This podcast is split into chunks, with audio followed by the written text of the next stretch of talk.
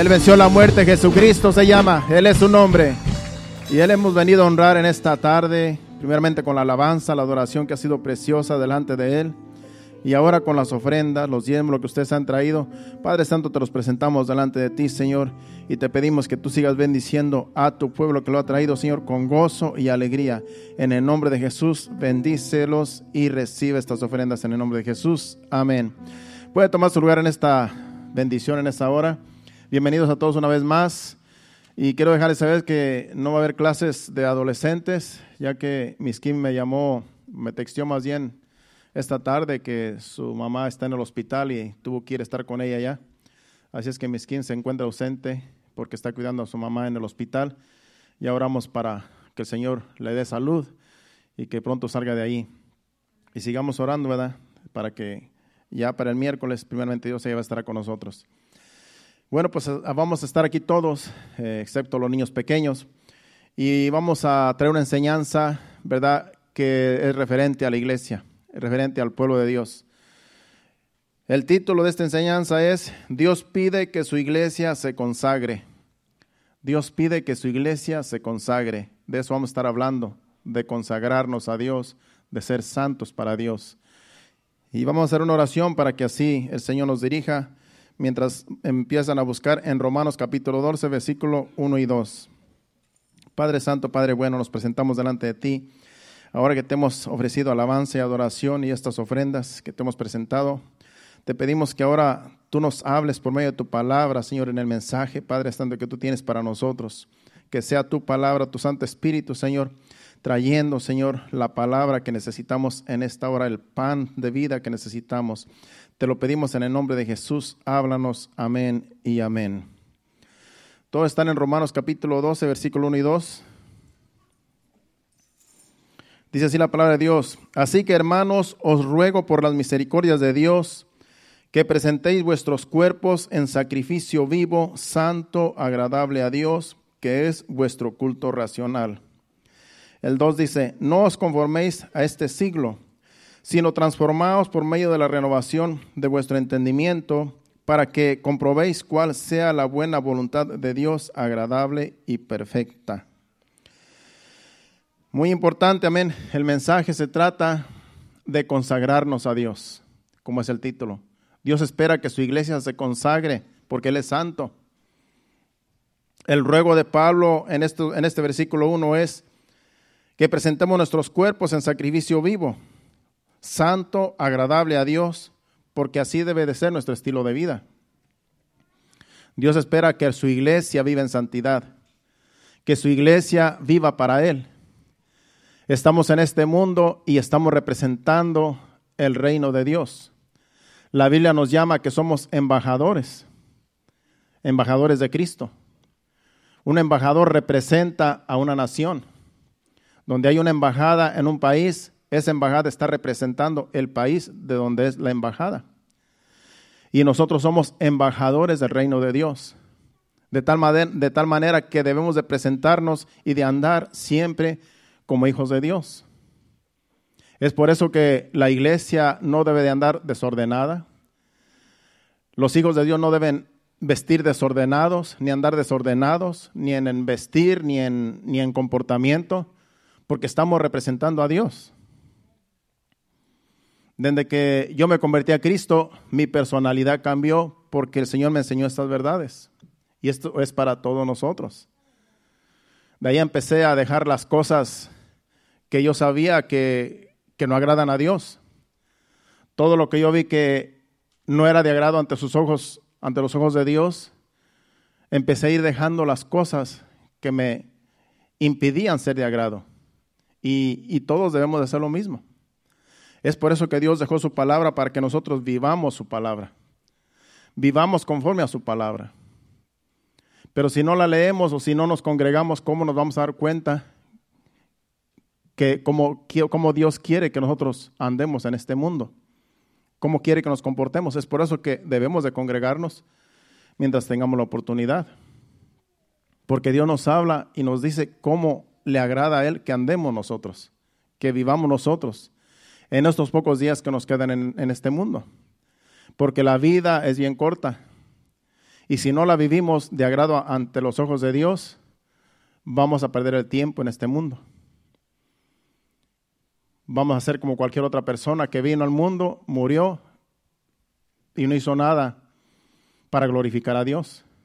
Pero la iglesia de Cristo, nosotros que somos la iglesia de Cristo, tenemos esa responsabilidad ya que estamos representando el reino de Dios. Estamos representando a Dios mismo. Entonces es nuestra responsabilidad agradar a Dios, vivir para Dios, ser embajadores y Dios pide de nosotros consagración. En 1 Tesalonicenses capítulo 4, versículo del 3 al 6, ahí nos da un ejemplo de cómo Dios quiere que vivamos una vida en santidad. Pues la voluntad de Dios es vuestra santificación, que os apartéis de fornicación, y dice el versículo 4, que cada uno de vosotros sepa tener su, su propia esposa en santidad y honor. El otro versículo dice, no en pasión de concupiscencia como los gentiles que no conocen a Dios. Y que ninguno agravie ni engañe en nada a su hermano, porque el Señor es vengador de todo esto, como ya os hemos dicho y testificado. En esos dos versículos en el 4 y el, en el versículo 4 y versículo 5, dice que cada uno de vosotros eh, sepa tener su propia esposa en santidad y honor. Esa es una forma de que Dios pide de nosotros que vivamos en santidad. Que los matrimonios sepamos, aquí habla de los esposos, tener a nuestra esposa en santidad y en honor. Nosotros los que estamos casados y los que se van a casar, cuando tengan a su esposa, sepan tenerla en santidad. Sepamos nosotros honrarla. No como los gentiles, no como la gente que no tiene a Cristo, que solamente usa a la mujer. La mayoría de los que de los mundanos que no tienen temor de Dios solamente tiene la mujer como un uso y eso no le agrada a Dios porque la mujer, una mujer hija de Dios es hija de Dios primeramente. Y el esposo tiene que saber, es, es, es mi hermana en Cristo, es hija de Dios y la tengo que tratar como mi hermana y como mi esposa. Y tengo que honrarla, tengo que respetarla, tengo que tenerla en alta estima. Pero hay hombres que tratan a las mujeres como si fueran un trapeador. Y, cristianos hay culturas que a la mujer la tienen como que no sirve para nada, y aún siendo cristianos. Pero Dios nos enseña en su palabra que debemos de tener a la esposa en honor, en santidad. Hay una forma de agradar a Dios como matrimonios y Dios nos enseña cómo debemos tratar a la esposa. Y claro, la esposa respeta al marido cuando el esposo la trata bien.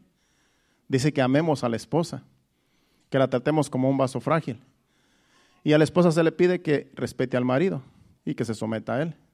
Entonces, ese es el matrimonio en la iglesia de Cristo. Ese es el matrimonio de uno de hijos de Dios. Entonces el otro versículo dice, el 5,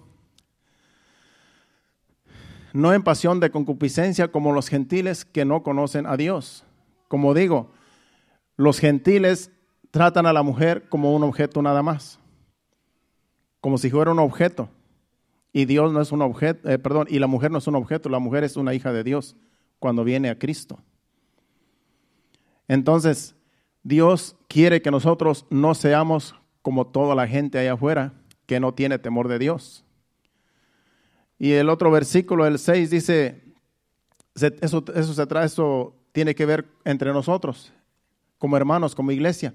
Dice que ninguno agravie ni engañe en nada a su hermano, porque el Señor es vengador de todo esto, como ya os hemos dicho y testificado. Así quiere que veamos nosotros como hermanos, que entre nosotros nos respetemos, que no tomemos ventaja los unos con los otros, que si tú haces trato con un hermano, no le saques ventaja. No hagas un trato con un hermano solamente para aprovecharte porque es un hermano y porque no te va a echar la ley, porque no te va a acusar con la policía no nos aprovechemos los unos de los otros, porque dice la palabra de Dios que Dios es vengador de todo esto. Cuando hacemos algo con malas intenciones, ya sea para entre nosotros como iglesia y aún allá afuera con los que no conocen a Cristo, con los que no son hijos de Dios. A Dios no le agrada que tengamos ese comportamiento y esa mentalidad de sacar provecho y sacar beneficio los unos de los otros, porque Dios se venga de esas cosas. Dios conoce nuestras intenciones y si hacemos algo indebido, vamos a pagar las consecuencias y Dios se va a vengar de las malas intenciones que tengamos nosotros hacia nuestros semejantes y hacia nuestros hermanos. Entonces Dios pide que vivamos en santidad, que nos consagremos para Dios, que entre nosotros no haya engaños, que entre nosotros no tomemos ventaja, porque es triste que tú le das tu confianza a alguien y se aprovecha de ti. Es triste. Pero los hijos de Dios no debemos de tener ese, ese pensamiento, sino debemos de tratarnos como hermanos en Cristo que somos. También el apóstol Pedro, en Primera de Pedro capítulo 14, del 14 al 16, del capítulo 1, en Primera de Pedro, también él nos da otro consejo ahí. Dice, como hijos obedientes, no os conforméis a los deseos que antes teníais, estando en vuestra ignorancia, sino como aquel que os llamó es santo, sed también vosotros santos en toda vuestra manera de vivir. Porque escrito está, sed santos porque yo soy santo. Dice que como hijos obedientes, dice que no seamos como los demás, como antes éramos. Como hijos obedientes, no os conforméis a los deseos que antes teníais, estando en vuestra ignorancia. Antes nosotros teníamos deseos carnales, antes de venir a Cristo.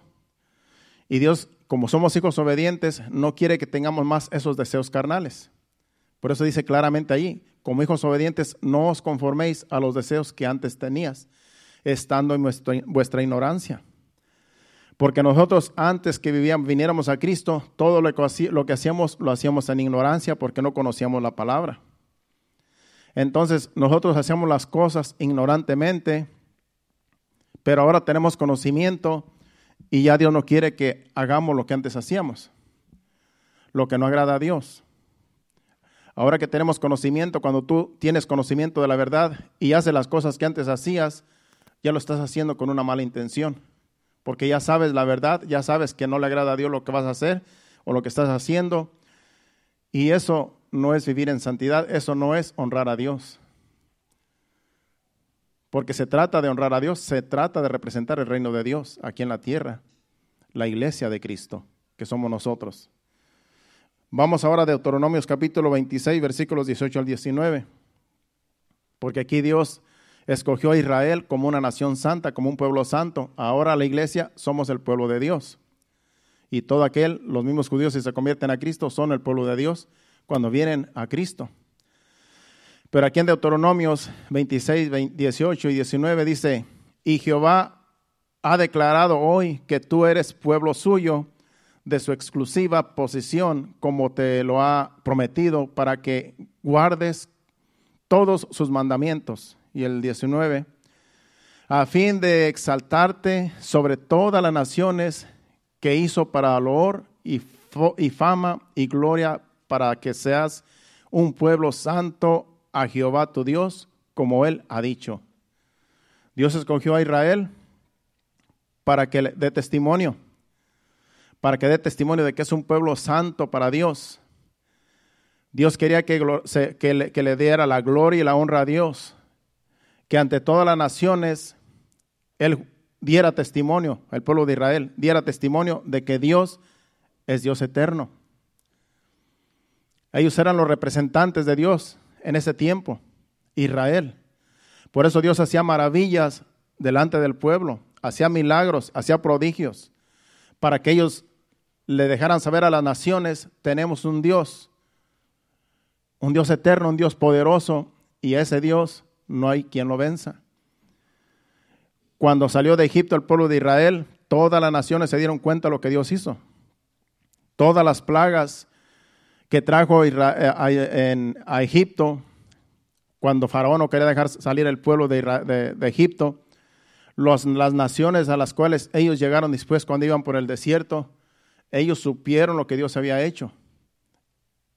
mandando plagas a Egipto por no querer dejar salir al pueblo de Egipto, a Faraón.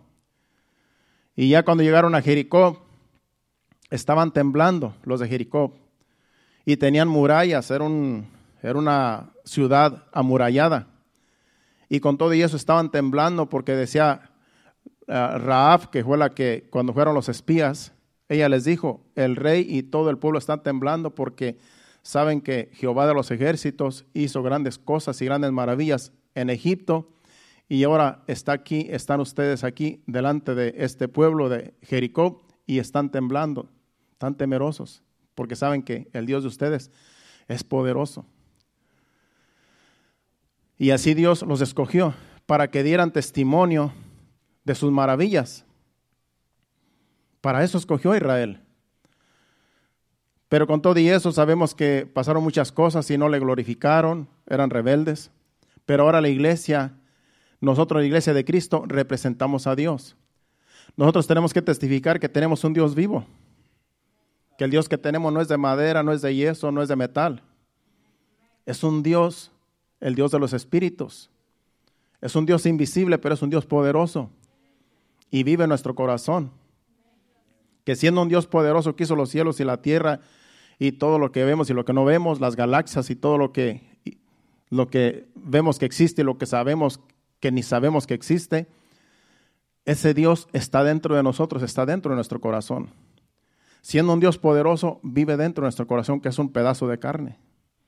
Imagínense qué, qué grandioso es el misterio de Dios. Pero Él mora en el corazón de aquellos que, le, les, que les sirven, aquellos que le buscan, aquellos que lo aceptan. No en todos vive Dios, porque toda la creación es creación de Dios, pero no todos somos hijos de Dios, solamente aquellos que aceptan a Jesucristo, como dice Juan, el Evangelio según San Juan en el capítulo 1. Entonces nosotros, si tenemos a Jesucristo en nuestro corazón, debemos de dar testimonio que somos sus hijos y que somos un pueblo santo y que lo debemos de honrar y que nos debemos consagrar a Dios para que así podamos nosotros eh, glorificarle y dar testimonio de que Dios es el mismo.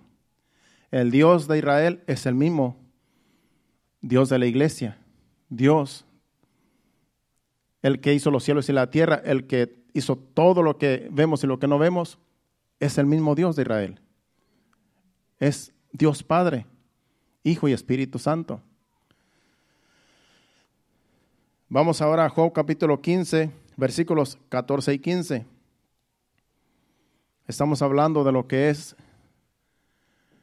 vivir para Dios y ser santos para Dios honrar a Dios con nuestra vida. Aquí es un amigo de Job hablando. Dice, ¿qué cosa es el hombre para que sea limpio y para que se justifique el nacido de mujer? He aquí en sus santos no confía, y ni aun los cielos son limpios delante de sus ojos. Está hablando de Dios. Dice que he aquí en sus santos no confía. Sé que Dios en realidad no confía en nosotros, pero nos ha, destinado para ser santos. Dice, aquí en sus santos no confía y ni aun los cielos son limpios delante de sus ojos. Dice que nosotros somos santos delante de Dios, pero nosotros delante del Señor somos viles, porque Dios es tan santo y tan puro que aunque somos santos, Él nos escogió para ser santos, delante de Él aún los cielos son impuros. Imagínense la pureza de Dios, la santidad de Dios, que ni aún los cielos que son limpios, aún los cielos dice que son impuros delante de Dios. Y con todo y eso, Dios nos ha predestinado a ser santos. Cuando estamos delante de la presencia de Dios y sentimos su presencia, nos sentimos indignos, como en el último canto de adoración que estuvimos cantando. Nos sentimos indignos porque Él está buscando santidad de nosotros y sabemos que nosotros no damos la talla. Porque cuando decimos, Señor, yo soy malo, yo soy, yo no soy santo como tú me has predestinado, pero si tú dices que yo soy santo, estoy delante de ti aquí, me derramo en tu presencia.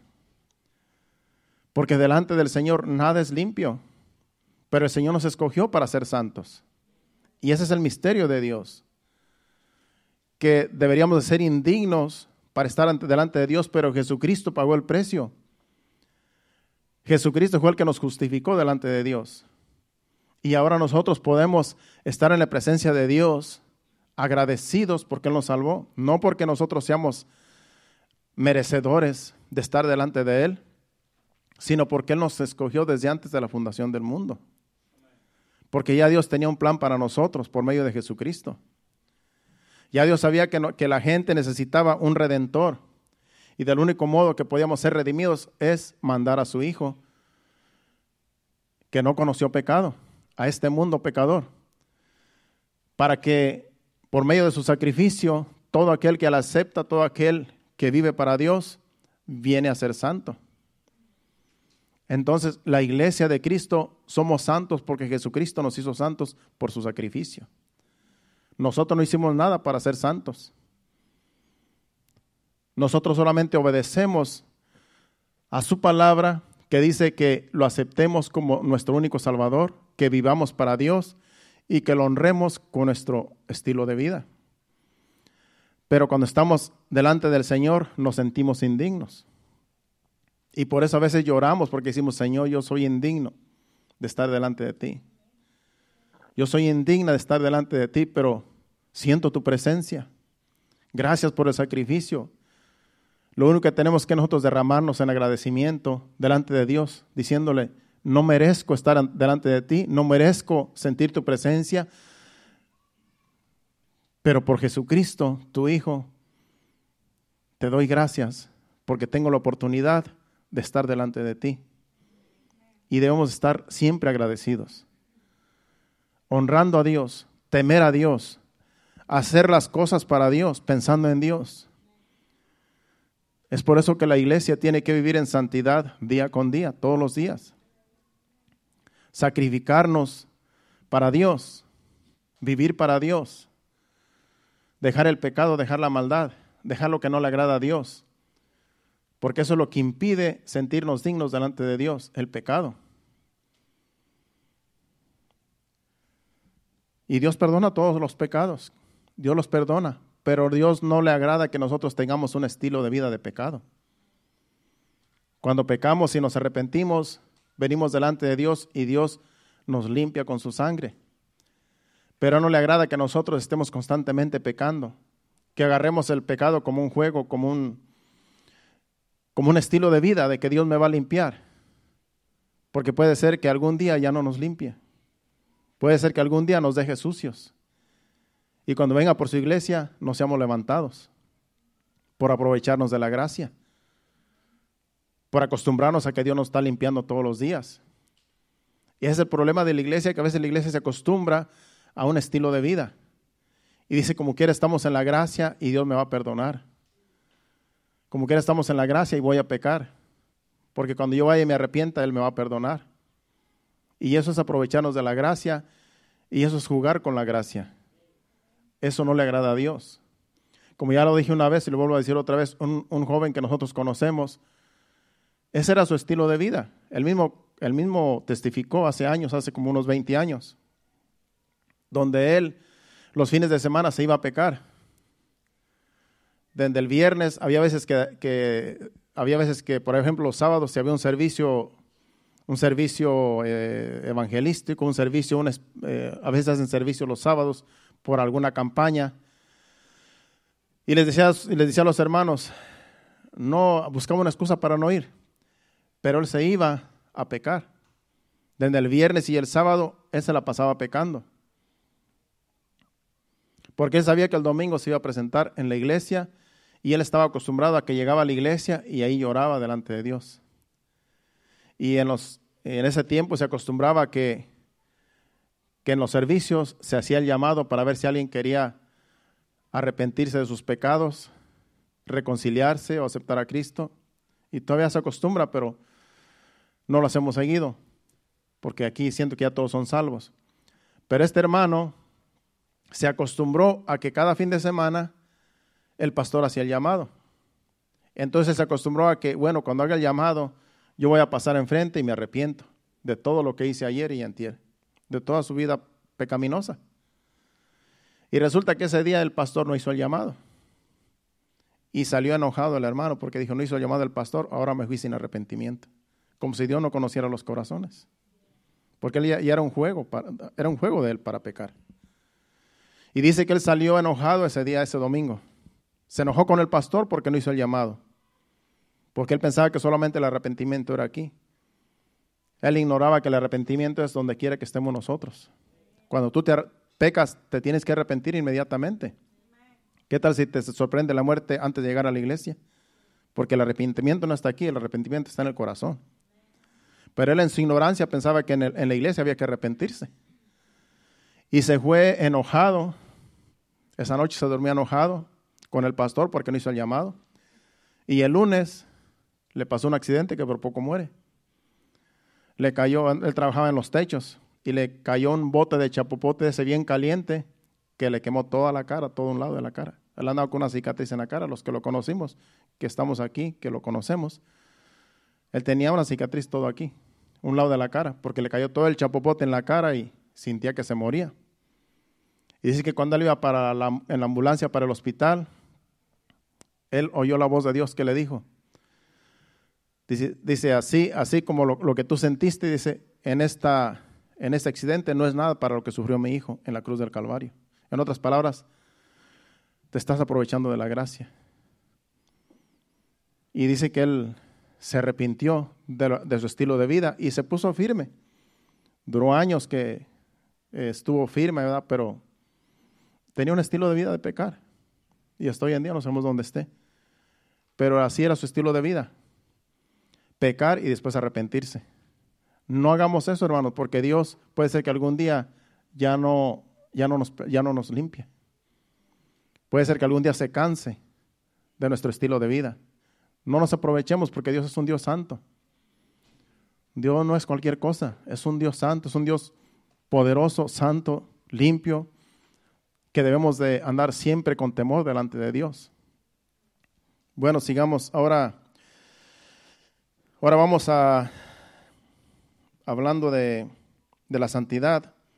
Dios se goza que nosotros, su iglesia, le cantemos eh, salmos. Le cantemos. Vamos a Salmos capítulo 30, versículo 4. Yo puse aquí que Dios se goza de que nosotros, su iglesia, le cantemos.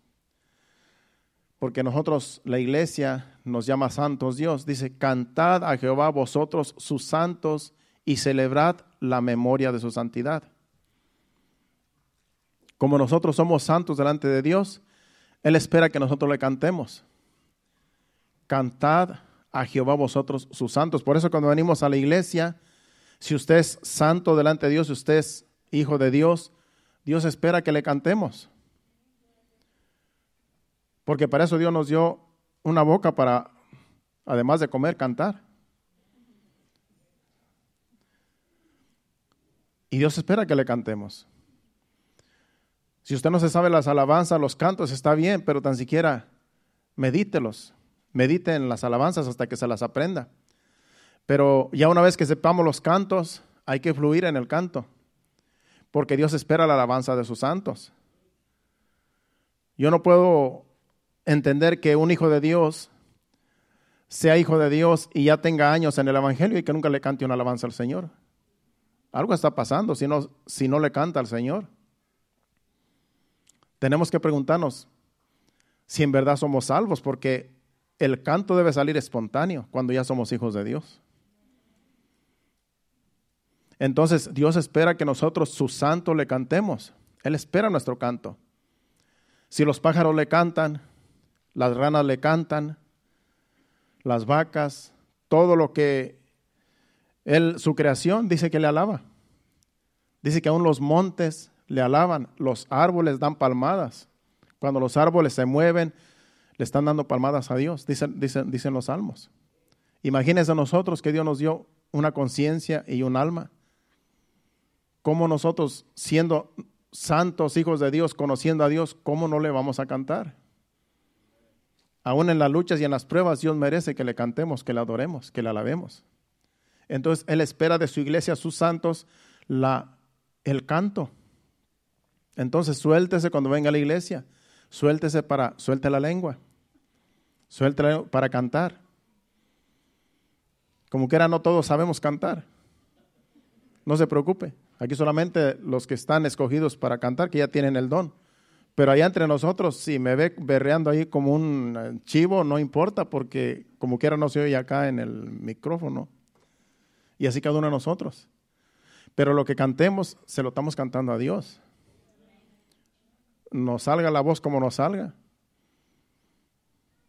Lo que importa es cantarle, porque Él está esperando que sus santos le canten.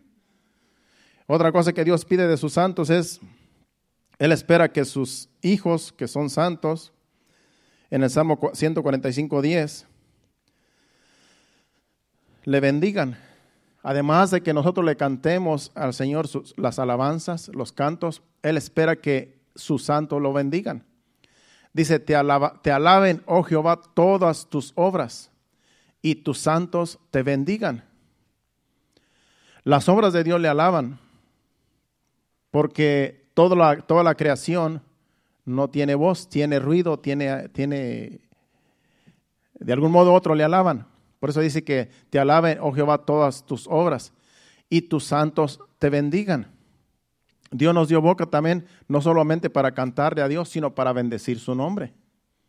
Entonces Él espera y Él pide que también nosotros, sus santos, además de que le cantemos, le bendigamos. Por eso tiene que ser a nosotros una expresión de, Señor, yo te bendigo. Te bendigo por lo que eres. Te bendigo por lo que tú has hecho con mi vida. Entonces Dios espera de nosotros la bendición de nuestros labios. Porque los ateos no le van a bendecir. Ellos no creen en Dios. Pero nosotros los santos tenemos que bendecir su santo nombre siempre. Cantarle y bendecir su santo nombre. Porque Él pide de sus santos, que somos nosotros, que le bendigamos. Dios también nos, eh, nos escogió para que seamos santos y sin mancha delante de Él en Efesios capítulo 1 versículos 3 y 4.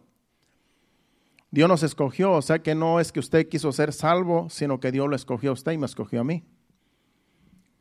Dios es el que escoge, Dios hace el llamado, pero nosotros decidimos si queremos venir a ser santos como Él es santo. La decisión es de nosotros. Dios simplemente dice, cree en mi palabra y si no creemos, simplemente el que no cree se va a perder. Pero Dios nos escoge. Dice, bendito sea el Dios y Padre de nuestro Señor Jesucristo, que nos bendijo con toda bendición espiritual en los lugares celestiales, en Cristo. Según nos escogió en Él antes de la fundación del mundo, para que fuésemos santos y sin mancha delante de Él Primeramente Él nos escogió desde antes de la fundación del mundo, desde antes que naciéramos. Él ya nos había escogido. Dice, nos escogió en Él antes de la fundación del mundo para que seamos santos y sin mancha delante de Él.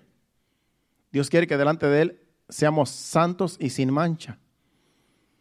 En otras palabras, sin contaminación de este mundo.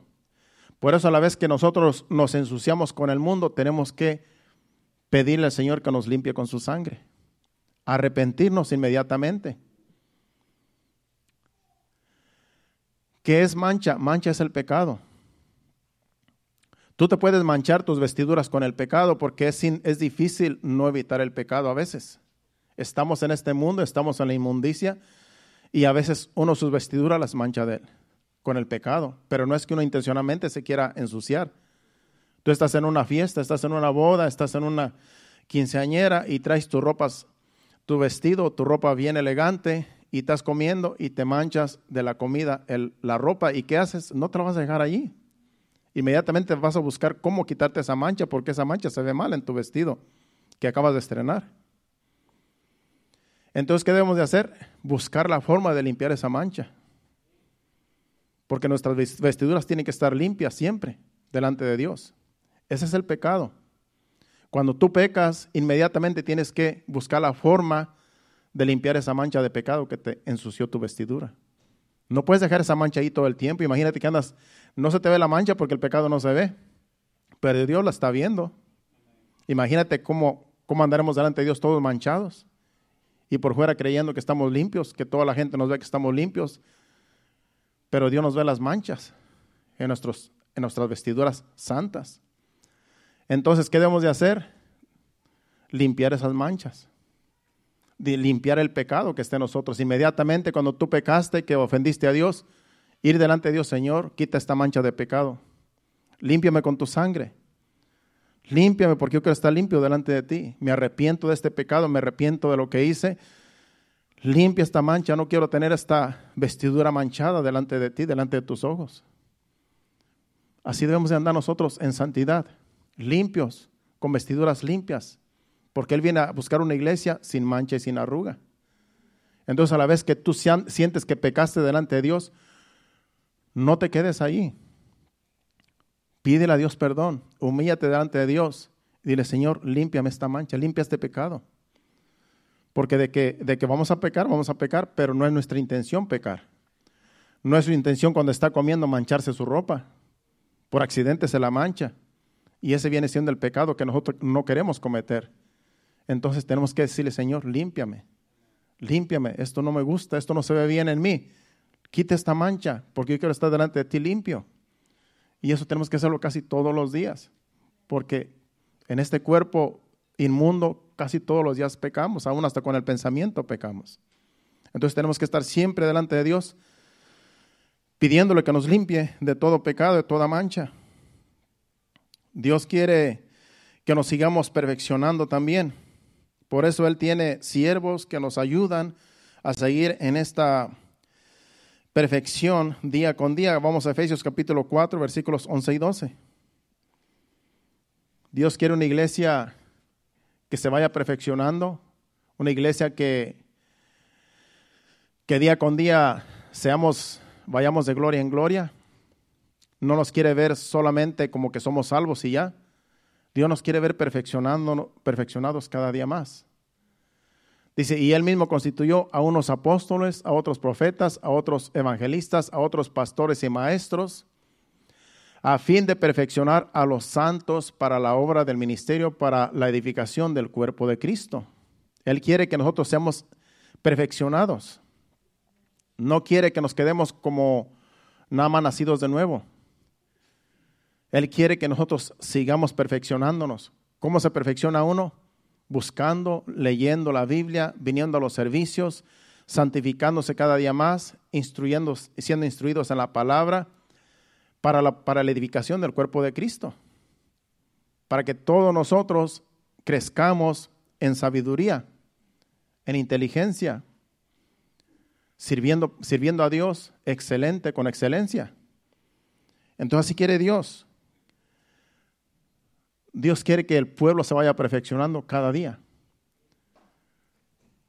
No nos quiere ver, Él quiere que crezcamos. No nos quiere ver niños, que siempre estemos con la mamila, ya grandes todavía y con la mamila de leche. Él quiere que nos perfeccionemos, que crezcamos en sabiduría, en inteligencia, en el conocimiento de Dios, de su palabra. Entonces, para eso Él tiene maestros, pastores, apóstoles, profetas y todos aquellos que Dios escogió para que la iglesia de Cristo siga siendo perfeccionada día con día. Bueno, ya, ya vimos cuál es la voluntad de Dios. Estamos hablando de vivir en santidad, vivir para el Señor, perfeccionarnos cada día más y con excelencia servir a Dios, con todo lo que los versículos que estuvimos leyendo Ahora en los pocos minutos que me quedan, vamos a ir, al versículo 2 porque solamente lo que, acabo de, lo que acabamos de, estudiar se trata del versículo 1. En Romanos capítulo 12, versículo 1. Ahora vamos a, Romanos capítulo 12, versículo 2. Porque ahora, ahora se va a tratar en los pocos minutos que me quedan de lo que dice el versículo 2 para irnos para la casa. Y ahí, y ahí va a ser la enseñanza solamente hasta ese versículo. Dice, no os conforméis a este siglo, sino transformaos por medio de la renovación de vuestro entendimiento, para que comprobéis cuál sea la buena voluntad de Dios, agradable y perfecta. No os conforméis a este siglo. En otra versión dice, y no vivan como vive todo el mundo. Al contrario, cambien de manera de ser y de pensar. Así podrán saber qué es lo que Dios quiere, es decir, todo lo que es bueno, agradable y perfecto. Donde dice no os conforméis a este siglo, dice que no nos conformemos a vivir como vive la gente aquí en este mundo. No vivamos como vive la gente mundana. No vivamos como viven nuestros amigos, viviendo en el pecado y en el desorden. No vivamos así.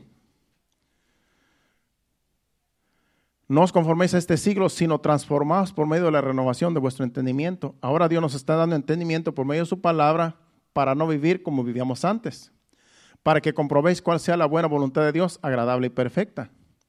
Ahora que nosotros venimos a ser hijos de Dios, santos delante de Dios, ahora Dios quiere que nosotros renovemos nuestro entendimiento para saber qué es lo que Dios quiere de nosotros, cuál es la voluntad de Dios. Para eso Dios nos, nos va perfeccionando día con día. Porque Él no quiere que nos quedemos solamente con que soy salvo.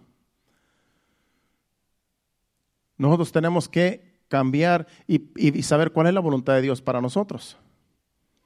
Muchos de los que se convirtieron hace poco, de los que empezaron a venir a la iglesia, no saben cuál es la voluntad de Dios para ellos. Muchos de ustedes no lo saben. Dicen, no, pues yo solamente quiero agradar a Dios. Yo solamente quiero vivir en santidad. Yo solamente quiero, eh, ya no quiero hacer lo malo. Pero Dios no quiere que te quedes solamente con eso de que ya fuiste salvo. Dios quiere que Dios, Dios tiene un ministerio para cada uno de nosotros. Dios tiene un llamado. Entonces tenemos nosotros que buscar buscar en oración y pedir al Señor cuál es nuestro llamado, cuál es nuestro ministerio y qué es lo que Dios pide de nosotros, cuál es la voluntad de Dios para nuestras vidas. Cuando yo vine a los pies de Cristo hace 24 años, ¿usted cree que yo, pensé que un día iba a ser pastor? Yo no pensé ni siquiera que iba a predicar. Yo solamente quería conocer de la palabra. Yo solamente quería saber salir de la ignorancia. Eso era, lo, eso era lo que yo quería nada más. Y fui al instituto unos años para aprender más de la palabra, porque yo no quería quedar en ignorancia, yo quería aprender más de la palabra. Pero yo no, nunca dije, bueno, algún día yo voy a ser pastor, tengo que perfeccionarme. Algún día yo voy a ser predicador, tengo que perfeccionarme. Yo no pensé nada en eso, ni me imaginaba, pero Dios sí sabía. Y en cada uno de nosotros. A lo mejor usted no sabe cuál es el llamado que Dios tiene para usted, pero hay que seguir buscando, hay que seguir perfeccionándonos. Hay que seguir nosotros pidiéndole a Dios en oración, Señor, ya me salvaste, ya soy salvo, me siento salvo ¿Y ahora qué va a pasar conmigo? ¿Qué quieres de mí? ¿Qué quieres que yo haga?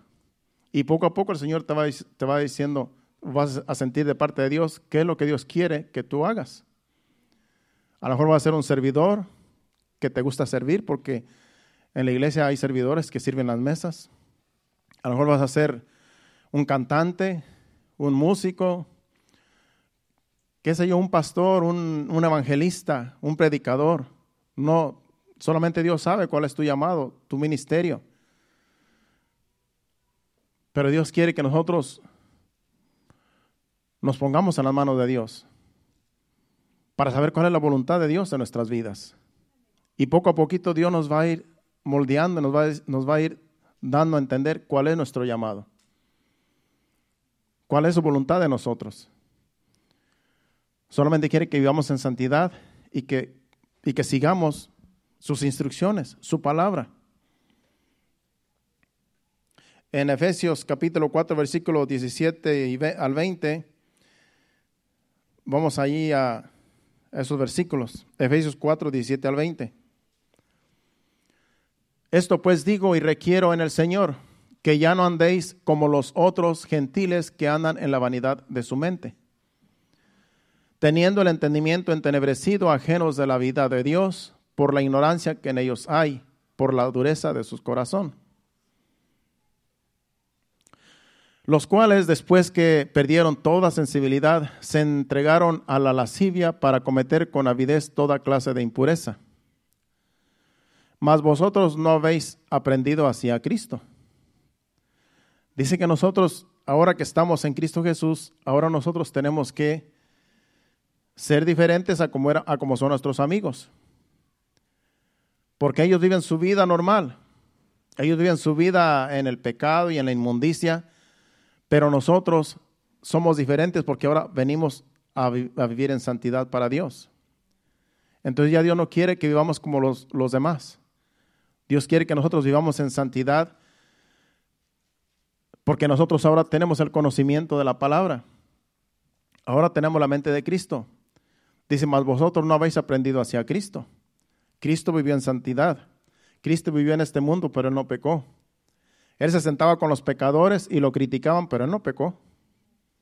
Él andaba entre la gente salvando, eh, limpiando leprosos y sanando a, a todo inmundo, pero él no pecó.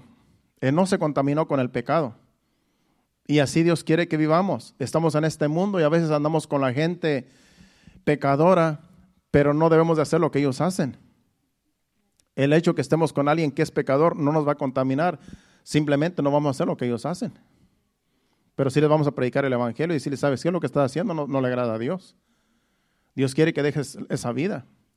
Porque Dios quiere que les prediquemos a nuestros familiares y a nuestros amigos. Y Dios quiere que demos testimonio, porque si no damos testimonio, ¿cómo les vamos a predicar a ellos? Si no damos testimonio cuando les prediquemos el Evangelio, ellos van a decir, pues mira, tú eres igual que yo. Por eso a la vez que tú vienes al conocimiento de la verdad, tenemos nosotros que dar testimonio para cuando les prediquemos el Evangelio puedan recibir el Evangelio. Para que digan, oye, de veras que tú ya eres diferente. De veras que ya no eres el mismo, ya no eres la misma. De veras que tú sí estás en serio. Y de ese modo van a recibir el Evangelio. Pero si damos un mal testimonio, van a decir, tú nomás estás jugando. Tú nomás estás ahí ocupando un lugar. No es fácil, pero con la ayuda de Dios sí podemos vivir en santidad. Porque Él nos da las herramientas. Simplemente decirle no al pecado y ya. Decirle no a esto, no a aquello, no a todo lo que nos contamina, para que así podamos agradar a Dios y podamos dar testimonio de que somos embajadores de Cristo aquí en la tierra. Entonces, hay que vivir en santidad. Vamos ahora a Primera de Pedro 4, 3 y 4. También el apóstol nos exhorta de la misma manera que el apóstol Pablo en Efesios. Ahora el apóstol Pedro aquí también nos exhorta igualmente. Dice, basta ya el tiempo pasado para haber hecho lo que agrada a los gentiles, andando en lascivias, concupiscencias, embriagueces, urgías, disipación y abominables idolatrías. A esto les parece cosa extraña que vosotros no corráis con ellos en el mismo desenfreno y de disolución y os ultrajan. Basta ya el tiempo que, que vivimos en la inmundicia. Basta ya el tiempo que vivimos en borracheras. Basta ya el tiempo que vivimos andando dando mal testimonio allá afuera. Dice, a esto les parece cosa extraña que vosotros no corráis con ellos en el mismo desenfreno y de disipación y os ultrajan. Nos van a criticar, nos critican. A mí ya me criticaron hace muchos años porque yo ya no hacía lo que ellos hacían. La última vez que, hice una fiesta en mi casa fue el cumpleaños de Jennifer, cuando cumplió un año. Llamé a todos mis amigos que yo tenía en ese tiempo, hicimos una fiesta. Eh, un tío mío este, hizo un caso de carnitas, compramos un cerdo y ahí había cerveza, había todo lo que se hace en una fiesta mundana. Cuando Jennifer cumplió su año, un añito, todavía tenemos algunas fotos por ahí. Y esa fue mi, última fiesta mundana que hice en la casa. Y después de eso nos convertimos a Cristo a la semana siguiente de que hicimos la fiesta, porque cuando pasó la fiesta nos quedamos vacíos. En la fiesta tuvimos ahí el, el, alboroto y la borrachera y los amigos y que para aquí, para allá. Y a la semana nos sentimos bien solos, mi esposa y yo. Y pasaron algunas circunstancias que ya hemos testificado antes, pero Después dijimos, bueno, vamos a ir a la iglesia, vamos a buscar a Dios, porque en realidad pues las fiestas ni nos llenan, ni todo eso ya pasó y nos quedamos vacíos. Y esa fue la última fiesta que yo hice en mi casa mundana. Que hubo cerveza y hubo de todo. Ya basta ese tiempo. Ya fue lo último que hice yo, mundanamente. De ahí para acá, todo, todo ha sido para agradar a Dios. Y así cada uno de nosotros. Ya cuando usted se convierte a Cristo, ya no, ya no haga las cosas que antes hacía. Ya no, ya no se envuelve en las cosas mundanas. ¿Por qué? Porque estamos representando a Dios. Estamos representando el reino de Dios. Entonces tenemos nosotros que dar buen testimonio. De lo contrario nos van a criticar. Porque si damos mal testimonio a la vez que tú les, predicas el Evangelio, van a decir, pero si tú eres igual que nosotros. Eres un hipócrita, te van a decir. Entonces tenemos nosotros que dar un buen testimonio y agradar a Dios, porque de eso se trata el mensaje. Consagrarnos para Dios. Y ya vamos a terminar porque ya se llegó el tiempo.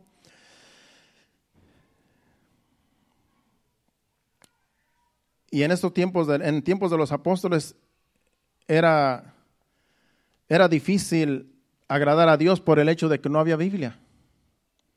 En tiempos de, los apóstoles, acuérdense que la Biblia no se había escrito. Las cartas paulinas, las cartas del apóstol Pedro, las cartas que tenemos aquí en la Biblia todas juntas, no estaban en un libro. Dios los inspiraba a ellos para escribir cartas a las congregaciones y las cartas se las enviaban y ahora las cartas las tenemos todas juntas en la Biblia.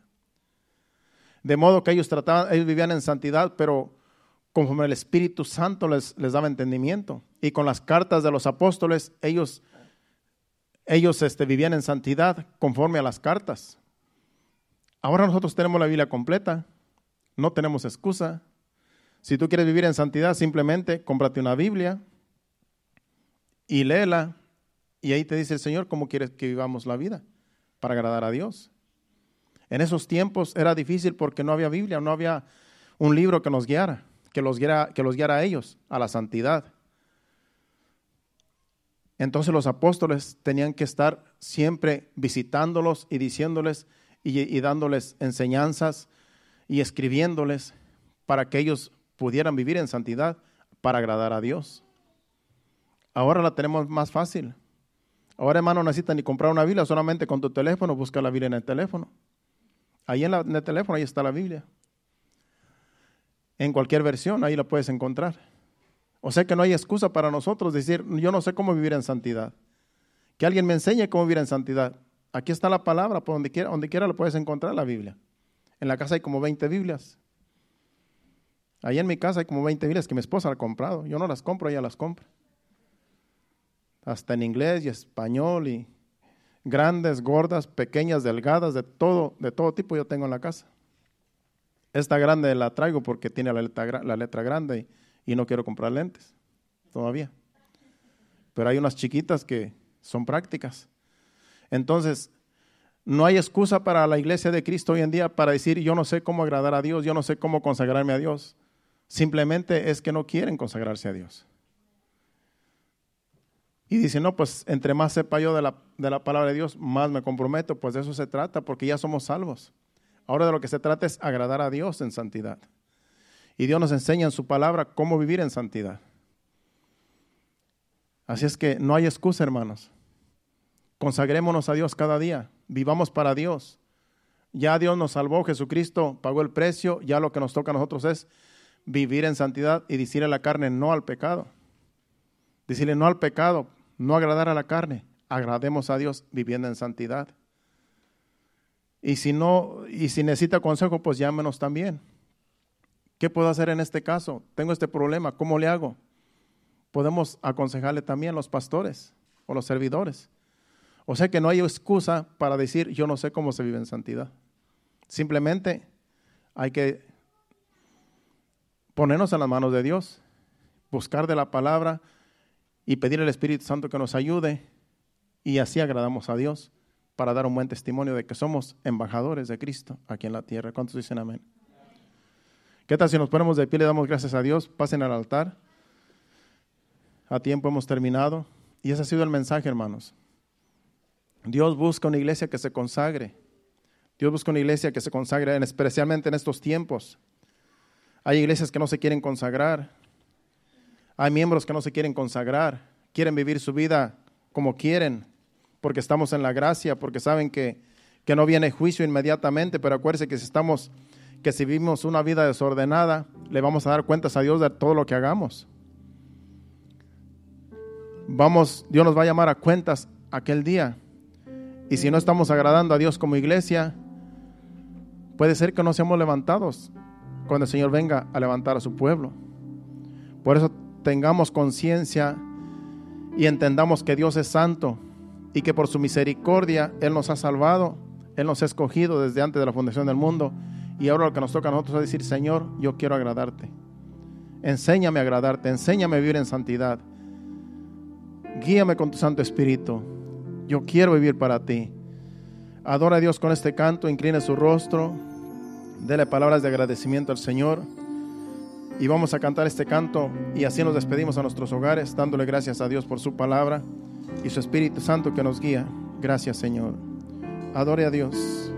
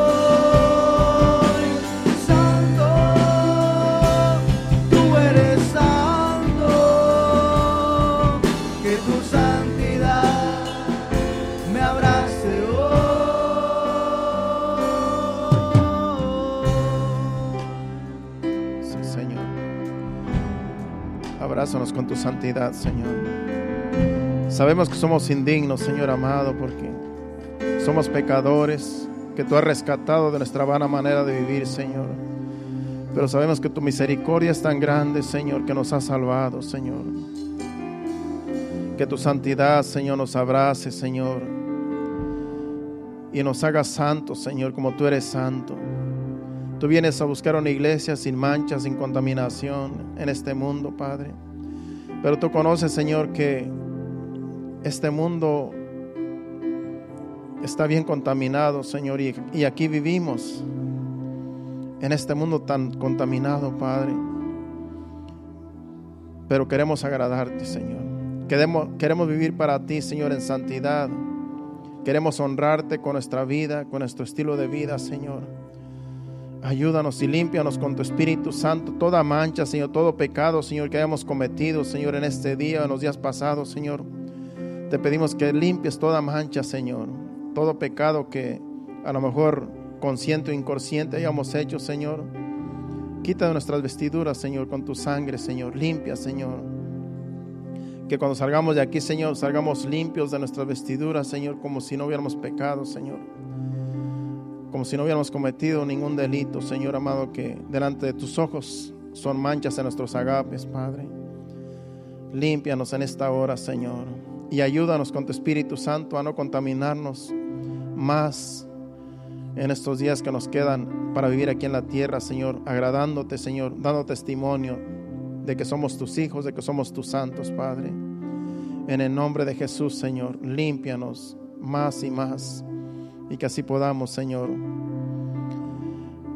saber, Señor, que no es por nuestra justicia, sino por tu justicia, Señor, que somos santos, Señor. Porque tú eres santo, Señor. Gracias te damos, Señor. Te pedimos, Señor amado, que vamos a despedirnos no de tu presencia, sino de este lugar.